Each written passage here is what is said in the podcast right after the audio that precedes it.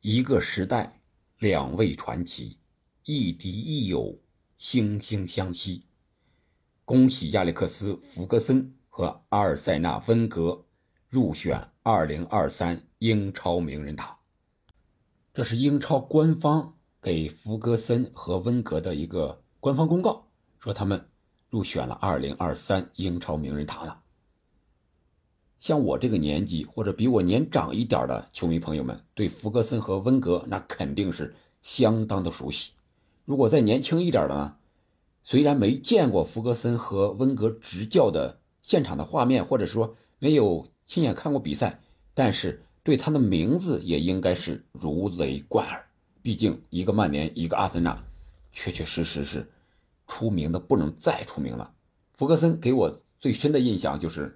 九八九九赛季欧冠冠军能够逆转拜仁，曼联实现三冠王，而阿森纳呢，在温格的带领下，在应该是零三零四赛季吧，二十六胜十二平不败战绩夺得英超的冠军，这都是史无前例的，这都是创造历史的。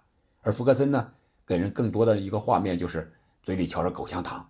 然后，这个手一直握，一直握在那儿，那种颤抖的双手，那种紧张的神情，还有那个红色的蒜头鼻子，是吧？然后温格呢，就是温文尔雅，戴着眼镜，有时候啊，在场边，在这儿指挥着自己的球队。英超名人堂是怎么一回事呢？今天咱们借着这个消息和大家来简单聊一聊英超名人堂呀。是在表彰1992年英超成立以来，在英超联赛展现出非凡才华的一个杰出球员，啊，这是对英超球员的一个最高的一个个人荣誉了。是从2021年开始启动的，这是第三届。那之前启动的几乎都是球员，啊，每届有八人。你像第一届的有亨利、阿兰·希勒、贝克汉姆、博克坎普、坎通纳、基恩、兰帕德、杰拉德。二零二二年呢，有鲁尼、维埃拉、阿圭罗、德罗巴、孔帕尼、舒梅切尔、斯科尔斯、伊恩·赖特。你看，这有一个共同点，就是评选的时候，这些人必须是退役的，而且只考虑他们在英超的这个表现。而不是考虑他整个职业生涯，而弗格森和温格入选呢，是首次有教练成为英超名人堂的成员。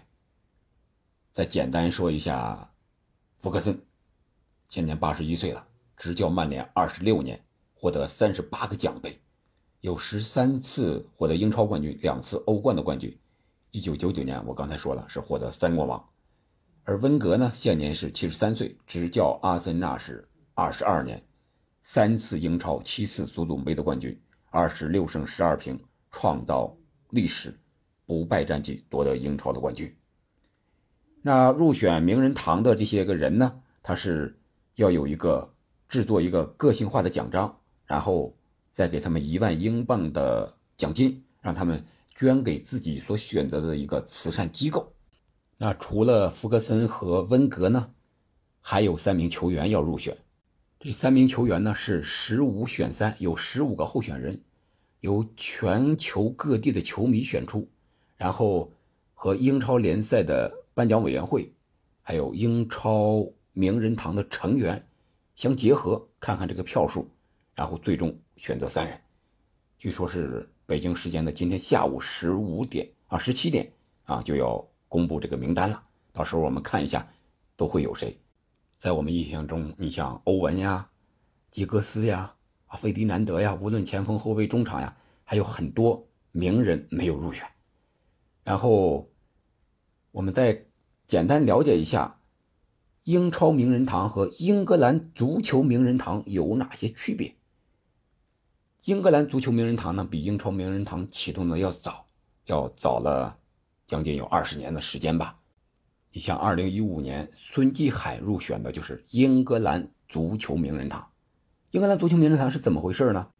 它是零二年开始筹办，主要是有一个博物馆啊，只要评选上的人啊，他就可以完全，啊，一直占据在这个博物馆里边了，算是给他有一个非常好的归宿，或者说是纪念意义吧。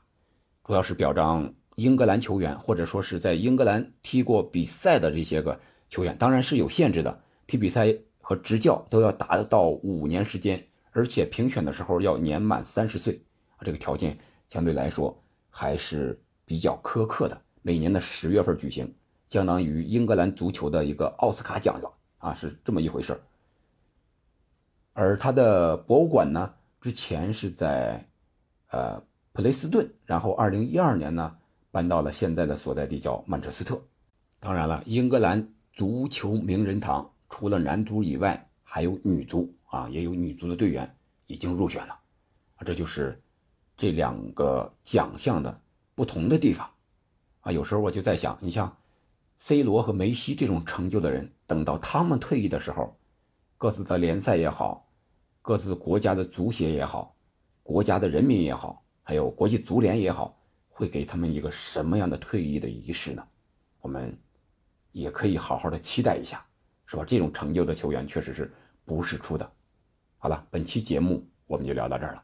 关于弗格森，还有温格两位非常杰出的名帅入选2023英超足球名人堂的故事，我们了解一下。感谢您的收听，我们下期再见。